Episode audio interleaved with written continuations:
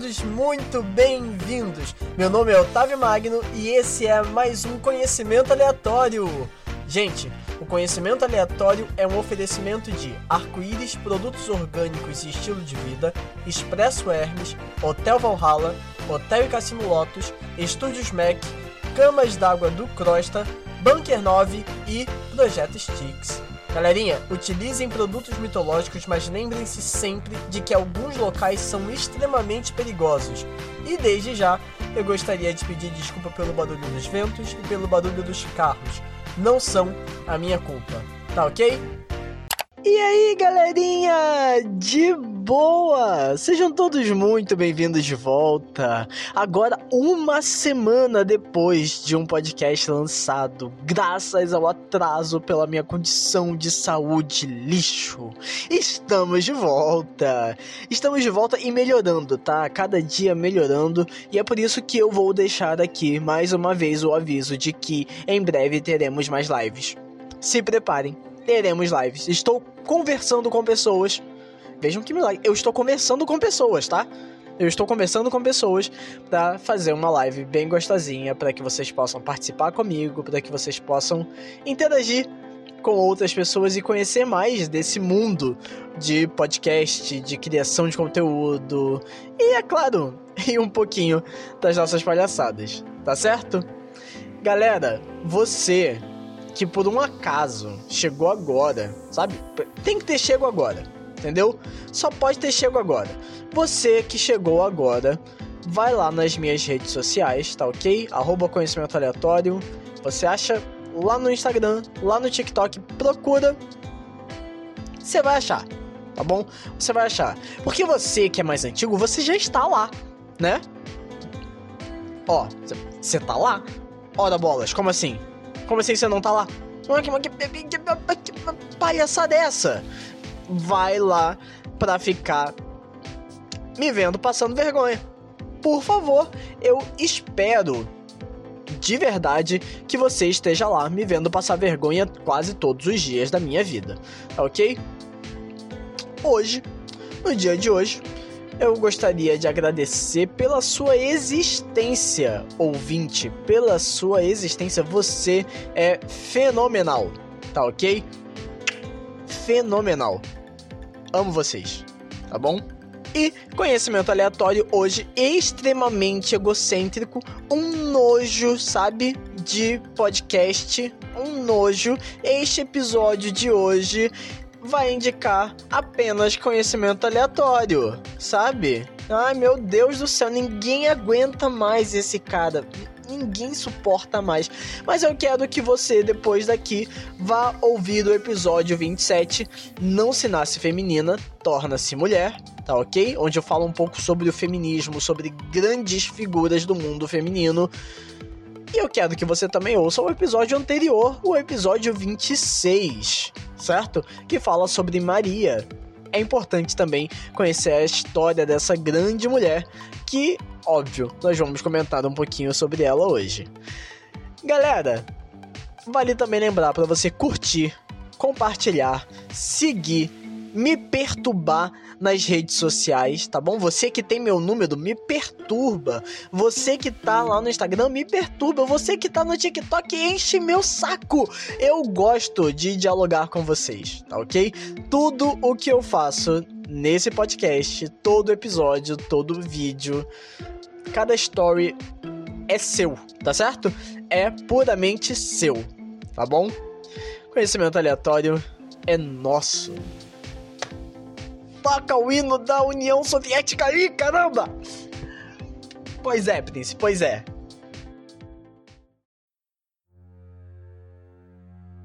A pergunta que não quer calar: o que conhecimento aleatório e o Dia das Mães têm em comum? Não é verdade?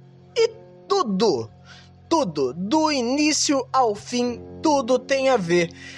Antes de qualquer outra coisa, vale lembrar que esse episódio é uma regravação da fase beta do podcast. Então, se você ouve desde lá, deixa aí um salve para eu saber quem é você, né? Seu dinossauro. Você é um fóssil vivo. Não vá para museus, eles vão te prender lá dentro.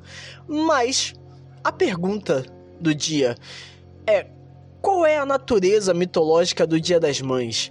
Ou essa é uma festividade puramente comercial? Ou será que também tem uma fonte social intrínseca nessa data? Para responder todas essas perguntas, nós temos que fazer aquela básica viagem no tempo. Por muito tempo, não houve uma festa específica para as mães, pelo fato de serem mães. Desde a formação do homem há mais ou menos 300 mil anos, nós vemos que o culto à mulher não era algo raro. A própria Vênus de Willendorf e outras Vênus, como aquela, que são estátuas que você vai lembrar lá no episódio 27, elas mostram como a fertilidade, a capacidade de formar um ser humano novo, era muito importante na pré-história. Mas como também foi dito no episódio 27, mitos como o de Gaia e de Tiamat mostram como o feminino deixou de ser cultuado. E a figura masculina ganha destaque, a figura do pai, a figura do guerreiro, a figura do ancião, enquanto a figura feminina foi sendo segregada apenas, apenas com muitas aspas, a conceber e criar novos seres humanos. É por isso que a festa Arrea, mãe dos olimpianos, a Magna Mater, ou, no bom português, a Grande Mãe, é uma das primeiras festas que nós vamos ouvir falar há mais ou menos 3 mil anos atrás. Rhea é adorada por exercer o seu papel de mãe, ao salvar Zeus de seu terrível destino, o estômago de Cronos sempre faminto por novas crias. Podemos dizer, inclusive, com um certo olhar de historiadores, que esse é o primeiro ato do que nós vamos chamar de titanomaquia, um ato de guerra que não é exatamente belicoso, mas é um ato de revolta que torna possível a mitologia grega concluir o seu objetivo, explicar o fim de governos antigos e explicar o atual, o governo eterno de Zeus. Rea é ainda inserida em diversos calendários romanos após o seu sincretismo com a religião grega e a religião romana, sob o nome de Cibele, esposa de Saturno, que salva Júpiter de ser devorado por seu pai. Rea ou Cibele, chame do que você quiser, são nomes diferentes para a mesma pessoa. Ela é representada por leões fortes, vigorosos, indicando a força da maternidade sabe? Esse movimento de bravura que ela exerce e que inicia todo o governo de Zeus a partir de então. Outra mãe notável que deve ser citada no episódio é Maia, mãe de Hermes, amante de Zeus. Maia era filha do titã Atlas e de sua esposa Pleione, o que faz dela uma Pleiade. Se você se der ao trabalho de pesquisar numa carta celeste, Pleiades, você vai ter uma imagem muito bonita. Então, por favor, se dê esse prazer, se dê a esse trabalho, tá ok? Mas, visando livrar as Pleiades de uma perseguição mortal, Zeus as leva para o Olimpo. Foi lá que Maia e Zeus acabam se apaixonando e assim nasce Hermes, o mensageiro dos deuses. Mas Maia temia a fúria de Hera, rainha do Olimpo.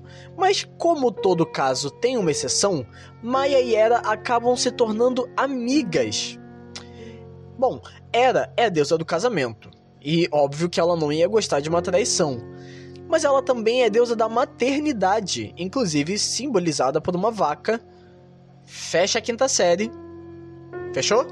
Tranca a portinha da quinta série ela é simbolizada por uma vaca porque a vaca é um animal que cuida muito bem de seus filhotes.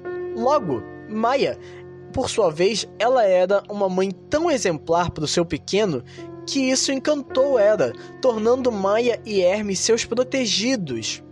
Maia ainda vai inspirar algumas coisas da nossa sociedade, porque ela se torna um sinônimo de mãe exemplar. Como, por exemplo, um dinossauro é batizado com o seu nome. O maiasauro, ele é um réptil da América do Norte de mais ou menos 4 metros e meio e que pesava em torno de 4 toneladas. Ele era semibípede, herbívoro, e ele ficou famoso pelas evidências de ser uma espécie que cuidava muito dos filhotes, que nasciam muito pequenininhos e viviam por muito tempo no ninho. Esses filhotes eram protegidos por outros indivíduos, jovens e adultos, até que pudessem se manter por conta própria e ajudar a cuidar de outros filhotes. Além de ser herbívoro, esse dinossauro também tinha uma peculiaridade ele tinha um bico que parecia o bico de um pato. E, inclusive, é um dos meus dinossauros favoritos desde a infância, tá ok? Eu vivi uma época de dinossauros na infância que foi, ó. Maia Saldo tá aqui no coração. Mas Maia ainda inspira a filosofia com a maiêutica, o ato de dar à luz a uma ideia, de parir o conhecimento através de um processo quase gestacional. Você vai nutrindo algumas perguntas simples com respostas, até que o saber esteja pronto. Segundo Sócrates, todo ser humano é capaz de executar esse processo através de certos estímulos. E por último, mas não menos importante, há quem defenda, e eu me incluo nesse grupo, que o quinto mês do calendário juliano, justamente esse que estamos, tem o seu nome derivado ao nome da deusa, que possuía festas no primeiro dia do mês e no décimo quinto. E guarda essa informação, ok? Ela vai ser importante no futuro. Puxando um pouquinho mais para uma aula de história, nós temos agora o ano de 1858, lá nos Estados Unidos da América. Precisamos conhecer Anne Maria Reeves Jarvis, um nome grande que eu vou evitar repetir pela língua presa. Após perder 10 filhos para doenças ligadas à infância, Anne passou a liderar movimentos sociais e ela fundou alguns clubes que ficariam chamados de Clubes de Trabalho do Dia das Mães. Esses clubes visavam dar assistência e educar as famílias para redução da mortalidade infantil. Quando chegou a Guerra Civil Americana, o seu estado, Virgínia, foi dividido pelas lutas. Anne ampliou todo o seu trabalho ajudando os feridos, não se importando com o lado que aquele soldado servia. Ali, naquele território, as armas deveriam ser abaixadas. Quando a guerra cessou, os conflitos internos não caíram por completo. Por isso que os clubes começaram a planejar o Dia da Amizade das Mães, onde onde piqueniques eram realizados para que mulheres e soldados viessem passar um dia de paz, um dia para promover a cura, tanto da sociedade quanto deles mesmos. Esses piqueniques eles eram conhecidos como Dia das Mães e encorajava as mulheres daquela região a participarem da política local e a promoverem a paz desde os seus lares até a comunidade. Apesar de toda a sua luta, Anne morre no dia 9 de maio de 1905. E agora entra em cena Ana Marie Jarvis, filha de Anne que teve a brilhante ideia de colocar um nome extremamente parecido na filha. Pais. Apenas não. Apenas não. Nomes criativos, por favor. Espero bem mais de vocês, tá certo? Mas agora entra em cena Ana Marie e ela luta durante aproximadamente três anos para que a data da morte da sua mãe virasse oficialmente o Dia das Mães. E é em 1914 que o feriado nacional se torna real, alocado no segundo domingo do mês de maio. E isso vai coincidir com a festa Amaya, já que o 15º dia de maio sempre estará perto do segundo domingo. Pode puxar aí no calendário. No mínimo, o Dia das Mães cai no dia 8, como aconteceu nesse ano, mas por exemplo, no ano de 2023 ele vai cair no dia 14 então, dia 15 ele sempre fica ali bem pertinho, bem próximo do Dia das Mães. Após ver que o feriado recém-criado foi usado para aquecer o comércio e movimentar indústrias, as mesmas indústrias que a sua mãe tentou frear, já que as altas cargas horárias de trabalho e inclusive o trabalho infantil eram os principais motivos de doenças e mortalidade das crianças. Ana passou o restante dos seus anos e gastou a fortuna da família lutando contra o feriado comercial e tentando trazer de volta a natureza real que a sua mãe construiu. Um dia para que a mãe, figura vital em toda a família, fosse honrada, ouvida. Ana morreu sem ver isso virar realidade. Após a criação do Dia das Mães nos Estados Unidos, iniciou-se a Grande Guerra no dia 28 de julho de 1914. Mal se passaram três meses até que a maior guerra que já se viu até então acontecesse, mas foi próximo ao fim dela que o Brasil viu o seu primeiro Dia das Mães chegar através da Associação Cristã de Moços de Porto Alegre, no dia 12 de maio de 1918. Já em 1932, o feriado passa a fazer parte do calendário oficial do governo brasileiro. E caso você esteja morando lá em Netuno e não se lembre disso, nós estamos falando da era Vargas, onde o mesmo tentava angariar votos através do posicionamento feminino. Então ele, além de instaurar o Dia das Mães como um feriado reconhecido pelo seu governo, ainda aprova no mesmo ano um novo código eleitoral que permite o voto feminino no Brasil. Vale sempre lembrar que Vargas, o nosso amado ditador, ele não fez nada disso porque ele era bonzinho, tá ok? Mas na realidade ele faz isso porque ele é um dos governantes mais estrategistas que o país já teve. Desde a sua eleição, derrubando o esquema da política do café com leite, acabando com o poder das oligarquias de Minas e de São Paulo, até a sua ditadura de 15 anos, e é um momento icônico onde ele enfia uma bala na boca, colocando para sempre a frase nas nossas cabeças: Eu vos dei a minha vida, agora vos ofereço a minha morte. Nada receio, serenamente dou o primeiro passo no caminho da eternidade e saio da vida para entrar na história. O cara foi um gênio da sua época e eu creio fielmente de que ele tinha ciência disso, certo? Ele sabia exatamente o que ele estava fazendo. Em 1947, o arcebispo do Rio de Janeiro, Dom Jaime de Barros Câmara, decidiu que o feriado também faria parte do calendário eclesiástico, exatamente no mesmo dia do feriado nacional. Antes a essa data, o Dia das Mães era realizado durante a quaresma em alguns países da Europa. E falando em Igreja Católica e falando em Europa, durante a quaresma, o feriado era comemorado em memória de Nossa Senhora. Inclusive, a Catedral de Notre Dame, que você já aprendeu no episódio 26, que é uma catedral dedicada a Maria, né? Toda Nossa Senhora é Maria, só depende de alguns atributos, né? Nossa Senhora Desatadora dos Nós, Nossa Senhora do Rosário e por aí vai milhares de atributos que ela tem.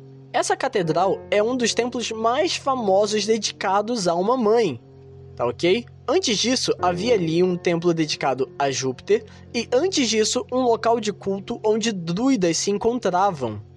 Notre Dame sofreu um incêndio em 2017 e, segundo o governo francês, a promessa é entregá-la ainda esse ano. Veremos, né? Veremos.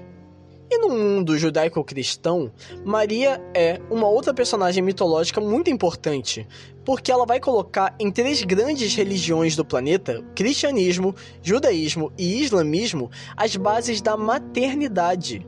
Para uma delas, inclusive, ela carrega o peso de criar não só um grande profeta ou um grande pensador, mas também o próprio Deus, que seria um exemplo a ser seguido pelo mundo. Talvez a imagem de Maria seja hoje a maior entre as figuras mitológicas do mundo, tanto ocidental quanto oriental, quando falamos de uma mãe.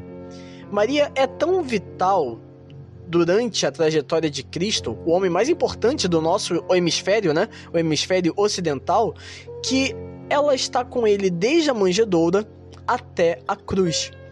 Maria, ela vive cada etapa da vida de Cristo, acompanhando de perto o Filho de Deus e provando que a maternidade ela se inicia na gestação, mas ela só acaba na tumba. É um trabalho vitalício. E, cara, eu, eu gosto muito da história de Maria, porque no início da história ela é uma garota de 12 a 15 anos que recebe a visita de um anjo e o anjo fala: Olha, você vai ficar grávida em nome de Deus. E ela fala: Seja feita a sua vontade, tamo junto, vambora, cumpra-se a vontade do Senhor em mim, sabe? Aí você tem José olhando e falando: Hum, vou deixar essa garota em segredo, porque se eu denunciar ela, ela vai morrer, a criança vai morrer e vai dar merda. vai dar merda. E aí vem o anjo, conversa com ele. Você vai ouvir o episódio 26, você vai descobrir do que, que eu tô dizendo.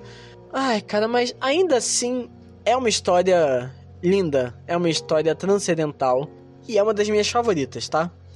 E não tá na pauta, mas eu acabei de me lembrar disso e eu preciso contar essa história também. Na mitologia nórdica, ou, né, a mitologia das estranhezas, nós temos também Heimdall. Heimdall é o cara que ele simplesmente tem nove mães. que, por conta de pouca base deixada escrita sobre a mitologia, você não sabe exatamente quem são. Mas existe a suposição de que Heimdall pode ser filho das nove ondas. As nove ondas são as nove filhas de Aegir, o Jotun do Mar Gelado, do Mar Revolto, esposo de Ram, também uma Jotun também ligada a tempestades, uma deusa poderosíssima, bravíssima. E esses dois eles têm nove filhas gêmeas e por um acaso essas nove filhas têm Heimdall. Não me perguntem como, assim como eu não respondo como Loki ficou grávido. Aceitem tá bom? Aceitem, dói menos quando você assume a situação, você fala, tá bom, acontece. E aconteceu. Nós temos aí essa história também, provavelmente da pessoa que mais gasta com presente dos dias das mães. Mas eu espero que você tenha dado algum presente para sua mamãe. Mas eu espero que o maior presente que você tenha dado seja o teu respeito, seu amor, sua consideração, seu. Ó! Oh. Mas eu espero que além de presentes você tenha dado também amor, afeto, carinho, respeito é fundamental. Mas toda essa história me lembrou que no episódio beta, né, que vai estar tá lá na descrição, entre uma das indicações, apesar de eu não ter falado ela, vai estar tá lá para você ouvir. Afinal, o egocentrismo, eu vou lembrar do presente, vou lembrar do passado. Eu tô egocêntrico demais essa semana.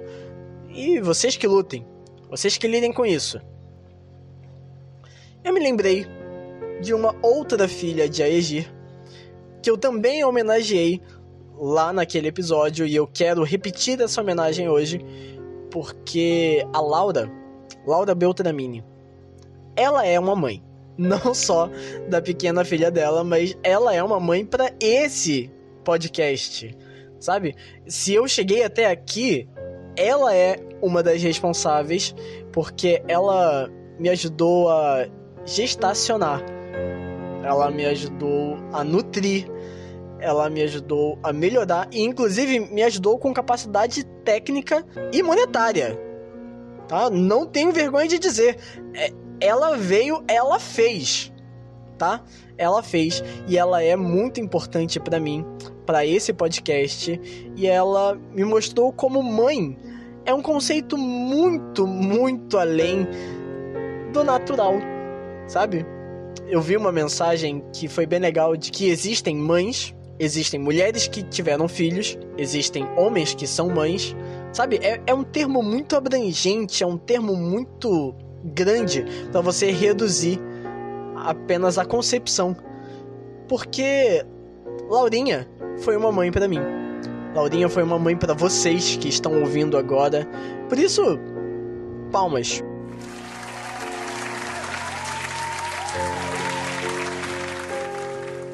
Palmas. Palmas porque não só ela, mas várias outras pessoas merecem essas palmas, porque são as pessoas que nos nutrem. Não só de forma física, não é a pessoa que dá papinha na sua boca, mas que fala uma palavra doce ao seu ouvido quando todo mundo tá agindo com rispidez. É uma pessoa que, mesmo quando você precisa de correção, faz uma correção com amor, sabe? Muda o teu rumo com paciência e carinho, esse tipo de pessoa é uma mãe.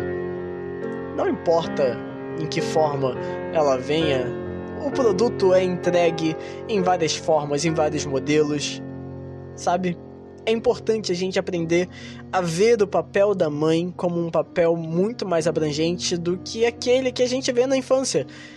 Empurrar o balanço, dar de mamar, lavar a roupa, não, mãe é muito mais do que isso. Mãe é muito mais importante do que isso. E se você tem a sorte de ter uma mãe por perto, seja biológica, seja por escolha, seja por acidente,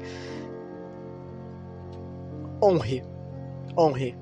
Eu gosto muito de lembrar, quando eu falo honre, do mandamento bíblico. Honre pai e mãe, né? Honre é o único mandamento que possui uma promessa interligada, sabe? Então, a, até mesmo a religião diz para você ter respeito por quem cuida de você. Mas Otávio, minha mãe fala merda e tal, não sei o que. Não ouve.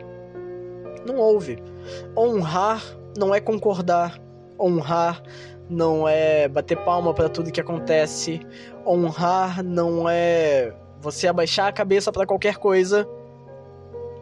Tá muito além disso. Tá certo? Tá muito além disso. E eu espero que, além de presentes e tal, você tenha dado este podcast para sua mãe. A mãe, senta aqui, ó. Bota ela sentada no sofá, pega o telefone e dá o play. Assim, vem cá escutar. Vem, vem cá, escuta, passa um tempinho comigo. Vamos ter um tempo de qualidade, sabe? Aquelas linguagens do amor. Vamos ter uma um momento de qualidade, vamos ter um momento aqui de carinho, de afeto, toque, palavras de afirmação. Mães, vocês são incríveis. Fala para ela, mãe, você é incrível, cara. Você é top, você é linda. Exercita suas linguagens do amor com a sua velha. Ela merece, tá bom? Ela, ele, isto, aquilo. Dane-se, dane-se.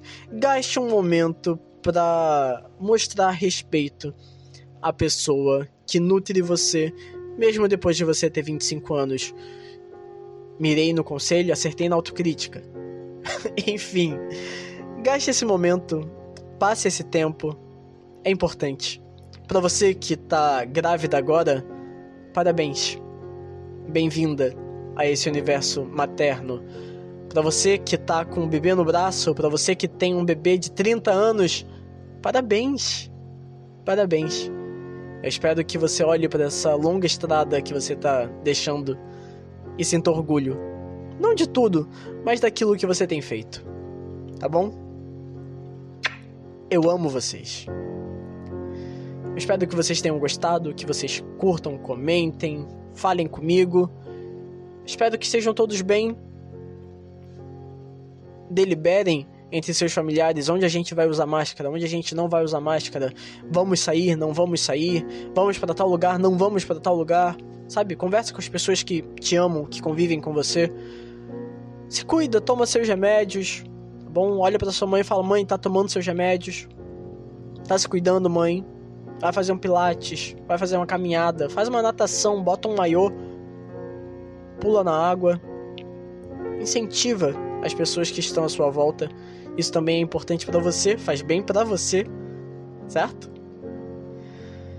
Mas enfim, espero que vocês tenham curtido esse momento juntos. Espero que vocês fiquem com Deus. Não sei com que tipo de Deus vocês vão ficar, não, mas eu espero de verdade que vocês não fiquem sozinhos. São uns tempinhos meio estranhos, sabe?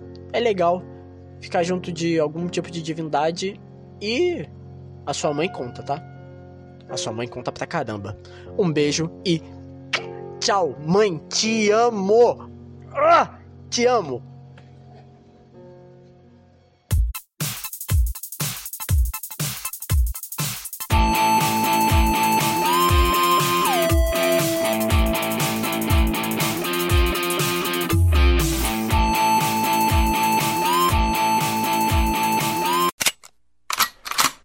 Você quer colo?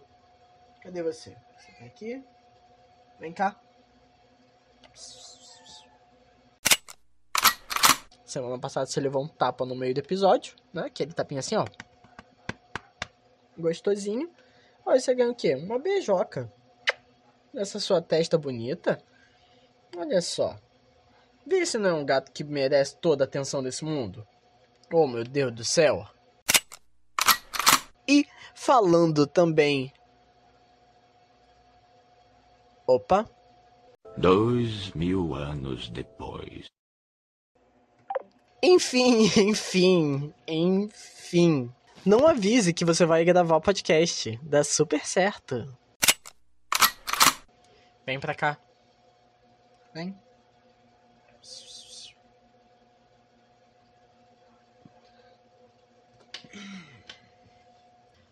Eu vou contar uma historinha para vocês. Prince, ele é um gato adotado, né? E me contaram, né? Quem resgatou ele. ele até tossiu aqui.